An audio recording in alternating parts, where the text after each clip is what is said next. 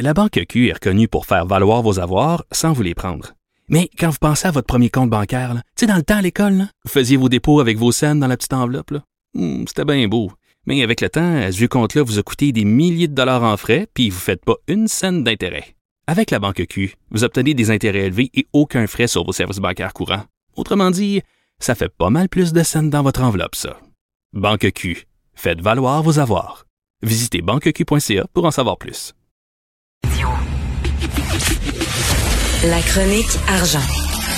Une vision des finances pas comme les autres. Alors, nous parlons d'économie, bien sûr, avec Yves Daou, directeur de la section argent du Journal de Montréal, Journal de Québec. Bon, écoute, c'est un secret pour personne. Euh, on s'en va en confinement, en couvre-feu et tout ça. Et Yves, ça va coûter cher. Là. Tu parles de milliers de mises à pied à prévoir. Richard, moi, je, ce matin, je sais pas comment tu te sens, mais moi, je me sens comme un joueur au sein d'une équipe de hockey qui a perdu ses deux premiers matchs d'une série de 3 de 5. Le coach François, le coach François, il est pas content. Le médecin de l'équipe, docteur Horacio, il était inquiet de la santé physique de son équipe. La foule crie au match vaccin, vaccin, vaccin. Et tout le monde s'attend à une conférence de presse où ce que le coach va dire couvre-feu ce soir. Puis en plus, confinement à certains joueurs de plus. Euh, euh, donc, euh, est-ce que, est-ce que, est-ce que, est-ce que le coach va dire la POC roule pas pour nous autres? mais ce qui est plus inquiétant, c'est qu'il va faire le confinement de quelques joueurs importants, là, tu sais, Joe Manufacturier, Joe Commerce, puis Joe Construction, parce que les scénarios de qui sont avancés là, sont quand même inquiétants. Écoute, la fermeture complète de la construction, la fermeture des entreprises manufacturières, comme ça avait été au cas de, printemps, permettrait à certains manufacturiers qui produisent des biens essentiels de poursuivre euh, certaines activités. Euh, prolongement, évidemment, du commerce de détail. Euh, puis, bon, le seul bémol qui pourrait être intéressant, qui permettrait la cueillette, on en avait parlé, là, euh, de la marchandise de le, à l'auto pour certains produits non essentiels, pour certains commerçants. Donc, c'est ça, ça va avoir des impacts clairs sur les, les, les mises à pied. Puis, je te donne l'exemple qu'on a ce matin. Euh, parce que Jean-Michel Genois, notre journaliste, euh, et Julien McEvoy ont été rencontrer des, des, manufacturiers, des manufacturiers puis des entrepreneurs en construction hier. Oui. Il y a, un gars, il y a, un gars là, de Sébastien Daudelin, qui est président de Rotoplas, une PME là, qui fabrique des pièces en plastique sur mesure là, pour les hôpitaux puis toutes sortes d'objets. Lui, dans la première phase, là, il avait dû, pendant cinq semaines, réduire euh, complètement ses employés. Il avait mis à pied 48 employés. Il avait roulé avec 10 de, de son staff hmm. euh, ou de ses employés pendant cinq semaines. Mais là, s'il arrive la deuxième, euh, le deuxième confinement, il va être obligé de procéder aussi à des mises à pied.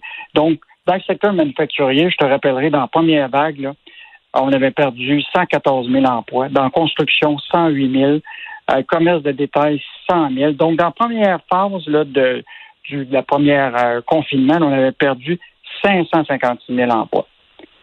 Écoute, c'est ça, c'est des drames humains aussi. Chacune de ces histoires-là, c'est quelqu'un qui a pas d'emploi, euh, euh, moins d'argent, euh, en plus confiné. Là, on parle de, de, de, possibilité de dépression et tout ça. Écoute, j'ai je, connu, moi, un, gars qui avait une petite business. Il a, il a mis sur pied une petite business et ça allait bien, puis ça commençait à démarrer, puis ça allait bien ses affaires. Est arrivé la pandémie. il a tout perdu sa business, puis je suis désolé de le dire, mais c'est enlevé la vie. Il, est tombé en dépression, puis c'est enlevé la vie. Combien de drames il va avoir comme ça, là? Mm-hmm. Écoute, moi, je, salue les entrepreneurs qui vivent là sur euh, sur l'IOIO là depuis euh, déjà presque huit mois, parce qu'on peut pas dire que les entreprises là, euh, je regarde, beaucoup de manufacturiers ont pris toutes les mesures nécessaires pour assurer la santé, et sécurité, très élevée de leurs employés. donc, ont pris des mesures, mais malgré ça, euh, ils vont faire face à, un confinement. Donc, euh, ils sont pas contents. Je lis ça dans le journal, page 20. Là, fermer serait inutile et catastrophique, soutient l'industrie de la construction. Ils sont pas contents. Non. Mais en fait, l'idée, c'est qu'on va voir c'est quoi les, euh, les mesures ce soir, parce que tout le détail, euh, mais tu sais, va-tu permettre la construction euh, dans le secteur résidentiel, unifamilial, par exemple, qui va permettre à trois, quatre ouvriers comprends-tu, de finir des maisons de construction, mais les grands, grands chantiers où tu as beaucoup, beaucoup de travailleurs, euh, est-ce que ça, ça risque d'être fermé? Euh, puis je te rappellerai aussi qu'après la première vague, tu te rappelleras qu'il y avait beaucoup de manufacturiers dans le secteur de la du bois qui avaient arrêté aussi. Ça avait créé une pénurie au niveau du bois puis des matériaux. Puis là, ça avait fait monter en flèche le, prix des matériaux. On, ben va, on, a peut-être revivre ça encore. Là. Donc, la construction risque de coûter plus cher. Écoute, parce que, tu sais, ça, ça allait pas si mal. Tu t'es, tu t'es promené à Montréal. Là. Il y a beaucoup, beaucoup de grues hein, quand même à Montréal. Il y a pas mal de chantiers de construction, surtout dans le coin de Griffintown et tout ça. Là. Hum, hum, hum. Ça construit. Oui, mais on avait dit hier, là, on disait que déjà là, au dernier trimestre, là, avant qu'on annonce ce soir là, pendant le confinement, on avait récupéré à peu près 97% des jobs. Là. Et là, on s'en tourne en confinement. Là. Ça, ça veut dire que en tout cas, on, ah. attend le détail de 17 heures, là, le, gros match de hockey ce soir, puis la conférence de presse du coach. Euh, j'aime bien ta j'aime bien ta métaphore, je, je la vois là, c'est très bon. Écoute, les douaniers qui sont impuissants à faire respecter la quarantaine. écoute, euh, tu, sais que bon là, le ministre Garneau va euh, faire une conférence de presse aujourd'hui pour annoncer justement toutes les mesures qui vont être liées à, à compter de, ben, dans le fond de, de, de, de demain, que les douaniers vont s'assurer que les voyageurs ont passé le, fameux test de dépistage du coronavirus avant le retour au pays.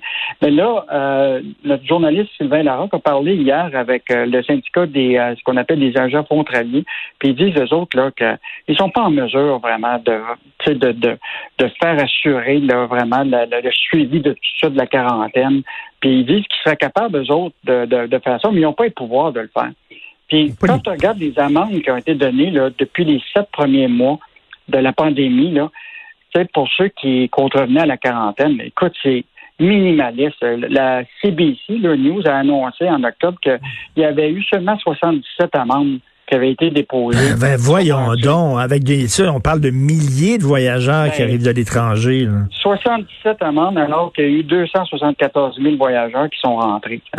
Mais euh, ce qui est intéressant dans l'article de, de, Sylvain Larocque ce matin, c'est qu'on parle beaucoup des vacanciers qui vont dans le sud, mais le, le, celui qui est le président des agents frontaliers dit que ce sont plutôt les étrangers qui sont venus rendre visite à des membres de leur famille vivant au Canada qui pose euh, plus de problèmes que les, voyageurs dans le Sud. C'est une information qui, est vraiment nouvelle. Donc, euh, donc, ça va être à suivre. Euh, écoute, j'ai eu, je sais pas si tu as vu la chronique de Mario Dumont ce matin qui blâme vraiment Justin Trudeau ben pour la gestion catastrophique des aéroports. Ben, on va voir ce que le ministre Garneau va annoncer ce matin, mais j'ai bien l'impression que ça va prendre du temps avant de stabiliser tout ça. Ben écoute, il y a des gens qui arrivent, là, puis on leur demande, ils arrivent avec leur bagage, on leur demande est-ce que vous allez euh, respecter le confinement? Pas en tout. Puis là, il n'y a rien, il n'y a aucune punition, rien, ils s'en vont chez eux. Bon, puis ils respecteront pas le confinement. Puis ces tests-là, qui vont coûter entre 40 US et 250 en fonction du pays où ce que tu vas les réaliser, là, est-ce que les Québécois vont payer pour ça? Puis les tests, là, ça va être standard? Est-ce que ça va peut-être, il y a peut-être des tests qui ne seront pas vraiment appropriés. Donc, euh, beaucoup d'enjeux au niveau des aéroports. Euh, euh, ce matin, on va, on va attendre de voir ce que le ministre Garneau a à dire aujourd'hui. Oui, tout à fait. Grosse journée pour les annonces aujourd'hui. Merci beaucoup, Yves, d'être là avec nous tous les jours. On se reparle demain. Salut. À demain. Au revoir.